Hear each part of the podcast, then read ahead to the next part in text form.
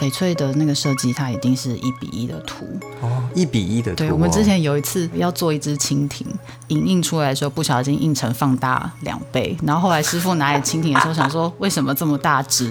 蜻蜓变得超大一只，巨无霸蜻蜓，对，巨无霸蜻蜓，然后进攻就贵了不止一倍。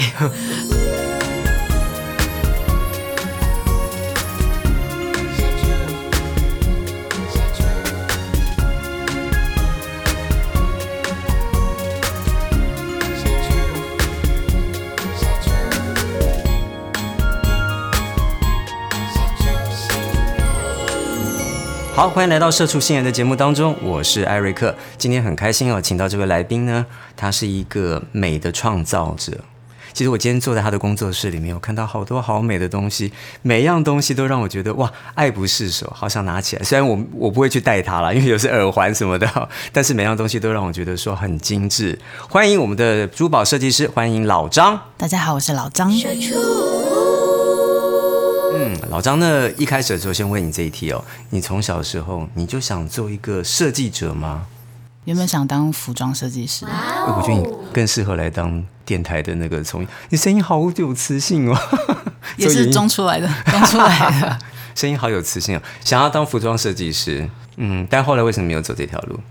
就是跟着联考考出来的分数，然后就去填志愿啊。那想说落在哪边就是哪边，排行榜对。然后呃，也因为服装设计系那时候就是实践大学嘛，但是它是私立的，所以会比较贵。嗯，那那时候就想说公立的可以就先填，所以后来就进了艺术史学系，哦就是是那个南艺大。是，所以你是念艺术史的，对，然后后来转职到珠宝设计这个领域，嗯，应该说艺术史念完之后，呃，研究所念了一年就，不知道为什么那时候很想逃离那个现有的环境，然后后来就去画廊工作了一年，然后后来因为家里我我妈妈是在做珠宝创作的，所以我就对想说，那回来跟她一起经营这样子。是，要就开始接触到这个行业。，对，你妈妈本来一开始也就是从事这个珠宝设计吗？她一开始是做财务管理，哦，是哈、哦，是在公司里面的社畜级的那个等级就对了，上班的对，就对从了。小会计，然后变成那个财务副总经理，也算是打怪升级。然后到四十岁的时候就离开他公司，对，他也是迷茫了大概一两年，在家里休息。嗯，然后他就开始有收藏珠宝的兴趣，之后就慢慢从收珠宝开始。然后想说，哎，那自己出来开店好了，因为有对收到一定的量。是，诶，这个跟我的工作有那么一点点类似。你们是因为喜欢珠宝，嗯，然后才想说去设计珠宝。对，哦，那我是因为喜欢音乐，然后就开始去做音乐，这样子，就是路嗯径都很像。所以你就是从小跟你妈妈看珠宝，对，从国中开始，他就嗯自己开始创业出去做。原本只是买现成的，再出来转卖，对，到买原石，然后自己去找师傅做设计，嗯，然后到后来去国外开展览，对，就这样一路大概也二十几年。建立自己的品牌。嗯，对，我觉得设计师都很厉害，就是你常常要去想说，我可能今年的主题会是什么，嗯或是我这一个系列的主题会是什么。对，其实一开始没有特别去规划说我这个系列都要做什么，但是因为你进的石头会影响你创作出来的成品，所以会依你买进来的石头，可能一次就是一批，那它对会有类似的色调或者是形状，对，那做出来的成品发想出来的作品就会是类似的系列，然后我们再把它编制成一个一个的主题，这样懂。那这个行业有没有所谓的证照？有有蛮多的，像那个钻石就会有，比如说 GIA 的证照，对，然后像翡翠的话。GIA 也有，就一些国际类型的证照都有。那翡翠的部分，我就是拿那个 GIC，是它是武汉大学翡翠的鉴定师的证照。 OK。那你刚刚讲到你们是比较经营翡翠嘛？哦，我现在看到工作室里面都是很漂亮的那个绿色。你刚刚讲钻石又是另外一条线路哦。那能不能请老张为我们解释一下珠宝这个领域？我发现水很深啊、有各式各样的支线。钻石就是跟翡翠、宝石系列是不一样的，嗯，珍珠又是另外一个系列。那还有什么系列？哎，半宝石，半宝石像半宝石就是它的硬度没有到达钻石这么硬的等级，都统称为半宝石。比如说像碧玺啊，碧玺，对，还有水晶那类型的算半宝石，水晶对它的价位就会相对比宝石还要再低一点。那一点而已嘛，还是很多。低很多。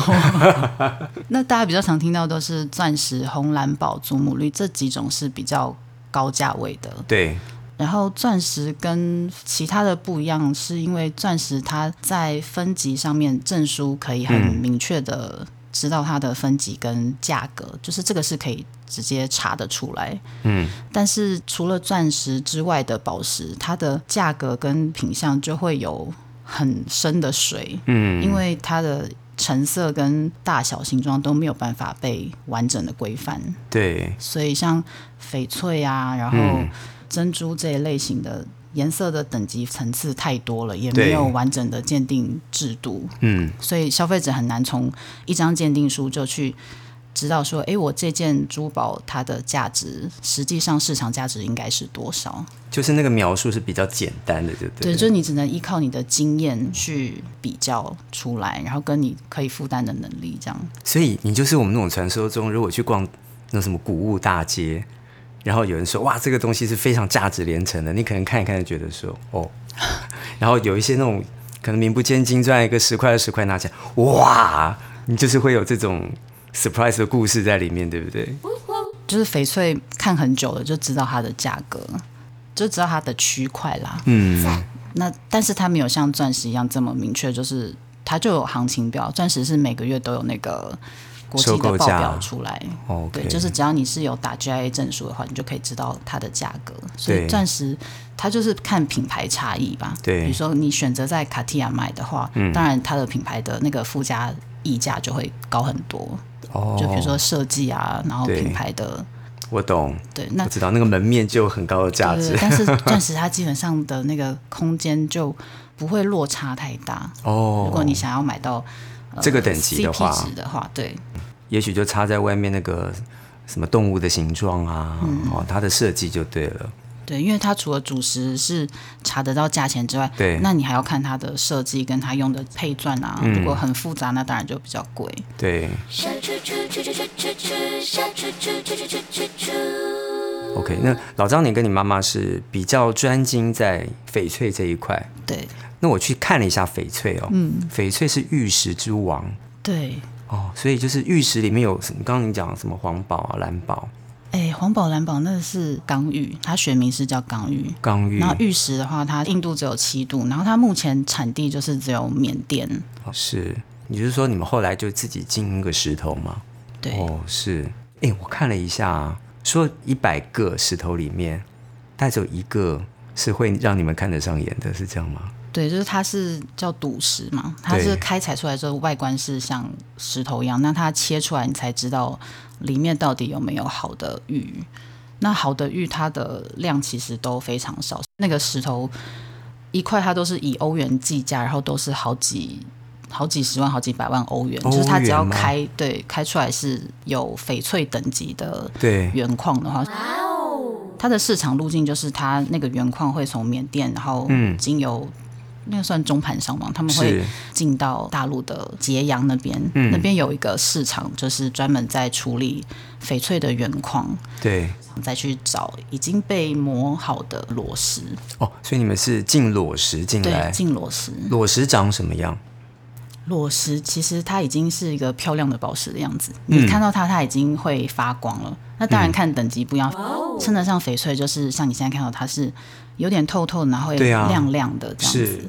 然后里面好像有水的状态，然后它的颜色分布是很均匀的。对我帮大家看，真的就像老张说的，就像里面有水一样哦，晶莹剔透这样子。对，那一般市场上，如果你去建国浴室看的话，也嗯有那种不透明的、对，比较大块的，那它雕刻成各种吉祥图案的那种，那个也是玉，但是不会称为翡翠。翡翠的话，就是它的透明度跟质地的细致度有到一个等级，就会叫翡翠。哦，小猪猪猪猪猪猪猪，小猪猪猪猪猪猪猪。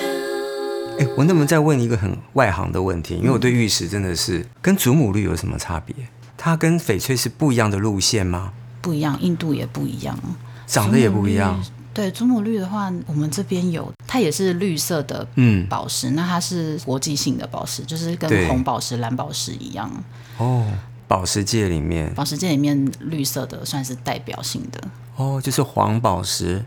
蓝宝石，红然后宝石。然后它是然后绿宝石，对绿色的的话，大家都会想到是祖母绿，就是它是在里面价格比较高的。翡翠比较算是地区性的，翡翠是只有亚洲人喜欢，但是祖母绿算是呃西方啊跟东方嗯，都会喜欢懂。祖母绿。所以你刚刚讲说你们从呃就是外地进石头进来，嗯然后你们是从已经大概外面的那些脏脏石头已经被刨掉了，嗯，你进那个已经看得出来它样子那个石头过来，是那这样进过来有没有滑过跤？ 有没有跌倒过？有， 那进的过程就是一个是去产地那边嗯自己，我们是去揭阳，哦在大陆广州是，揭阳那边。那等于就是陌生开发，对不对？哎，可是我们看到的时候，它已经都磨好了，只是说对它呈现的方式有时候会让你买到不适合的东西。因为像刚刚讲说翡翠，它的颜色等级，像光绿色，它可能就有好几百个橙色，因为每一块出来的可能偏黄或是偏蓝，然后再加上它的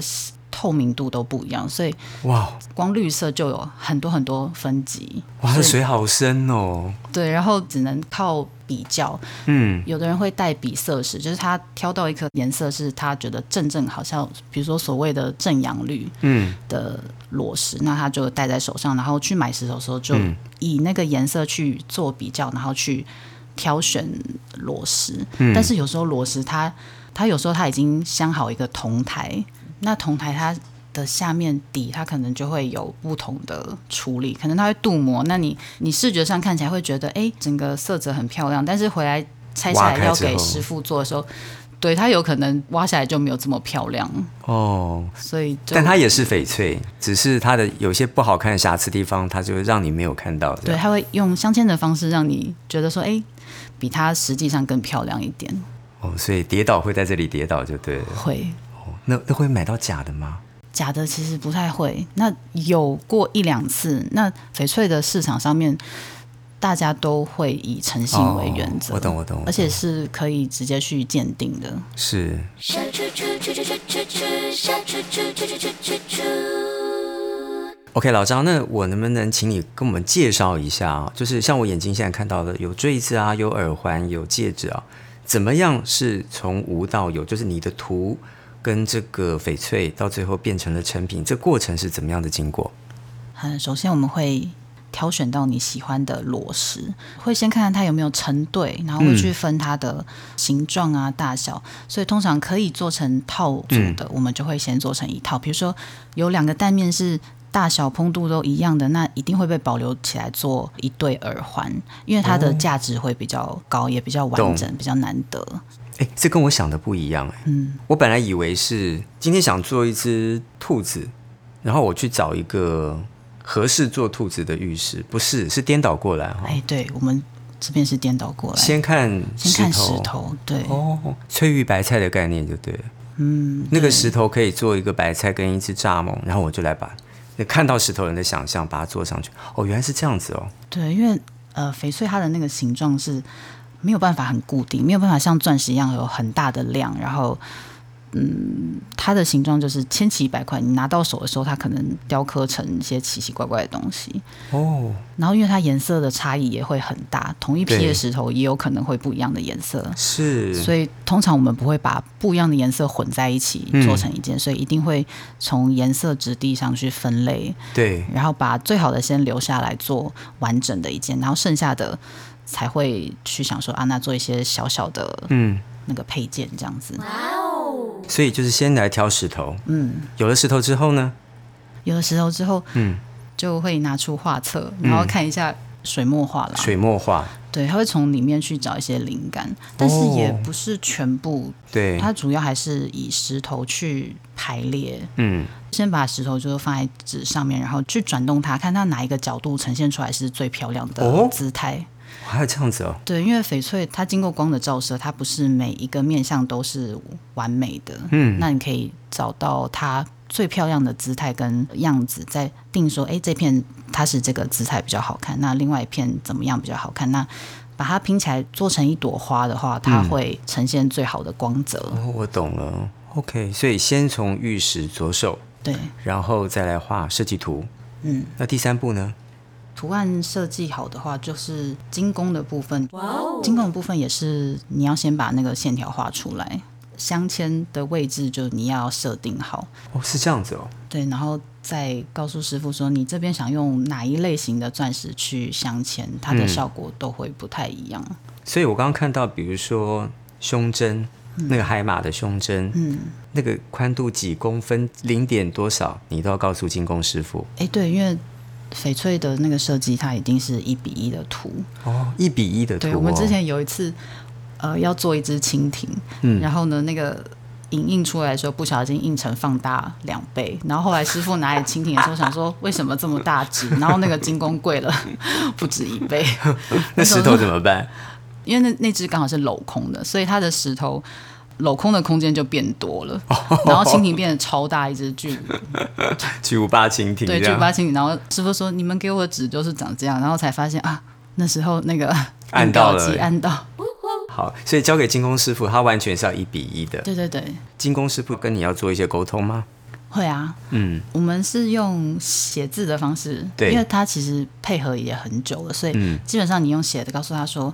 就是这边是，比如说像什么样子的钻石啊，对然后什么颜色写出来，他都可以掌握。那他会把平面的设计图立体化，哦，所以立体的过程中，它如果有遇到问题，或是你结构有不对的地方，它也会嗯，可以讨论啊啦。对。那比如说，我现在看到有一个手环，嗯，那个手环它就会有一个曲度，对那个曲度的话，也是你们都是要把它写的很精细这样子。对对对。然后你哪一边要镶钻石，比如说下面就不要镶，那或者是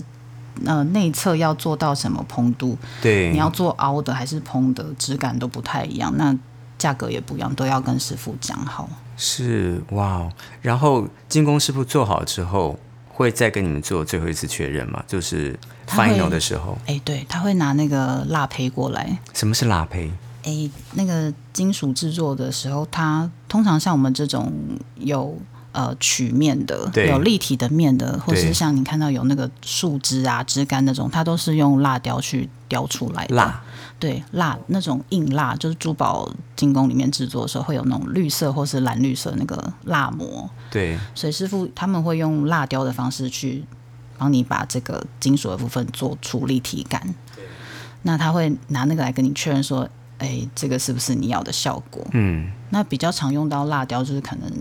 像动物的形态的，哦，它会比较需要就是这种立体度因的。为很立体嘛，就是一个动物嘛，对嗯对不对？像我现在眼睛看到什么螃蟹，嗯，那个就是就活灵活现一个螃蟹这样子。哇哦！所以到最后，它辣雕跟你 final 了，没错，就是长这个样子。对然后它做最后的一个精工，哎、他们会蜡雕的部分，他确认完这个造型之后，他会请那个入钻的师傅去做钻洞，然后再配钻进去，哦再镶钻。就是旁边小的那些就对了。对，那个叫哦做小钻，然后先把那个钻石弄上去，然后最后再把翡翠放上去对，那中间还有那个打磨的过程啦。打磨。OK，对，因为蜡雕从呃从蜡然后翻成那个金属的嗯，出来之后，呃镶上去钻石之后还要打磨，这样光泽度。对它细致度才会就像我们那个钢板，有时候就会变得很亮什么之类的。哦，最后还有镀金。哦镀金的话镀金就有分银色啊，对银银色就是白色啦，银对白色，对然后呃黄金的颜色就金色，然后也有玫瑰金，就是嗯偏粉红色的，对对对，对，然后还有雾灰黑色，嗯，大概这四个颜色。比如说一件珠宝可以有很多个嗯镀金的颜色，对，那就看你跟师傅沟通说，哎，这边要什么颜色，嗯这样子去呈现。懂。所以这样子大概一个成品会耗时多久？哎，看珠宝的大小，如果是一般的戒指的话，通常一个月师傅可以做出来。戒指是一个月。嗯，那像那只很漂亮的那个海马手镯是胸针那种的对，那种可能就要呃两个月或三个月，哦。看东西的复杂度。 OK，对，然后像我们这边是以定制珠宝为主，就是它都是每一件都是手工做的。嗯，那市面上也有很多是模子的那个台子，像您刚刚讲有这个图案再去找石头，就是这样子会就是反过来了对，嘛会。是这样子的那状况。你找得到石头吗？这样找不到其石实头、啊。找得到石头，对，因为单面尺寸就是它的长宽比会通常会有一个固定的，呃，所以你会看到那个大量生产的感觉。嗯， OK，下去去去去去去去，下去去去去去去去。那你们开始会接到什么样的案子？这我比较好奇。其实我我们家设计啊，我妈妈都是以她想做的自己去创作，哦，真的吗？对她、就是是以他的，经验就对了，是不是？她做她想做的，神来一笔，我今天老娘就是要来做一只螃蟹这样她是子。艺术家，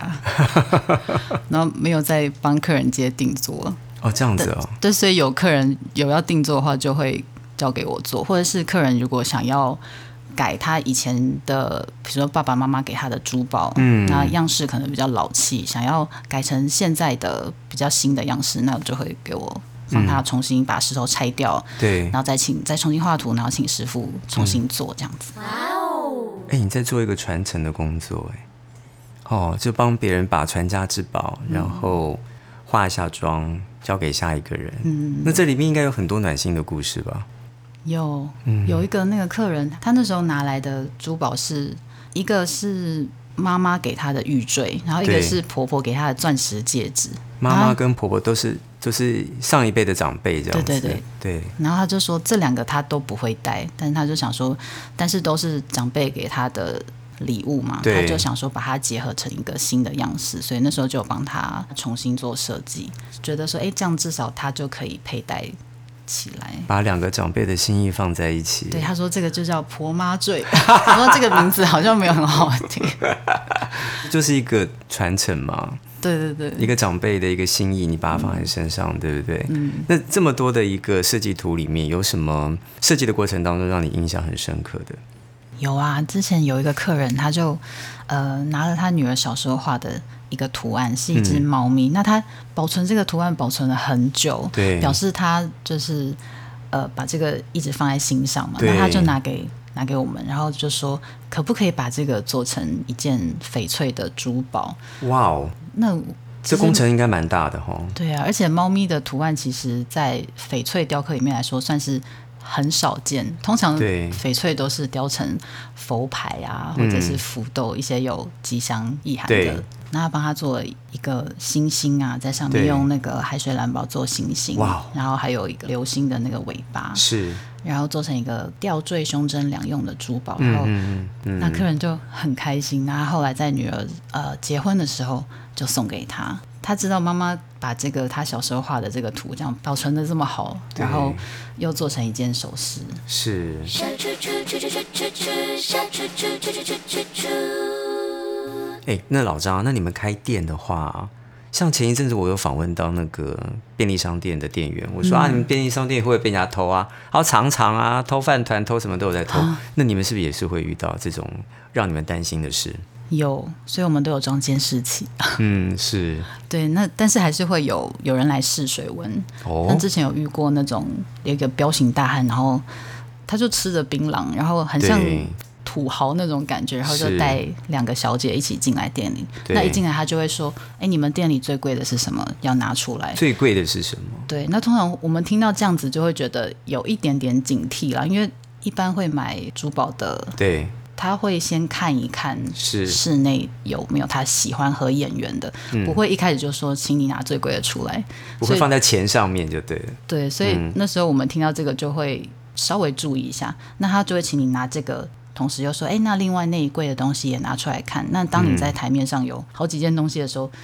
他可能会有机会可以，旁边的人可能会拿走。但是因为我们那时候店里人比较多啦，是所以后来是没有造成这个状况。然后，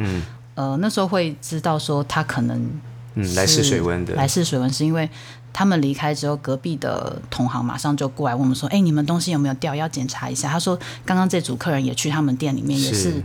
呃一样的手法，叫他们拿最贵的东西出来。然后他们后来觉得不太对，对。哎、你一个弱女子哎、所以我们哦平常店都有那个中控锁，哦，就是我会确保说，呃，东西台面东西都没有少，对然后我再开锁，客人才可以 离开。哦，懂懂懂，嗯要不然他拿了要走的时候，你就是你也追不到他我们也追不到嘛。对，因为我们不可能把店就是晾在那边。对，下去去去去去去下去去去去去去去。好，那今天节目的最后呢，如果面对一个新人，他想进入这个行业的话，老张你刚刚有说嘛，就是可能他需要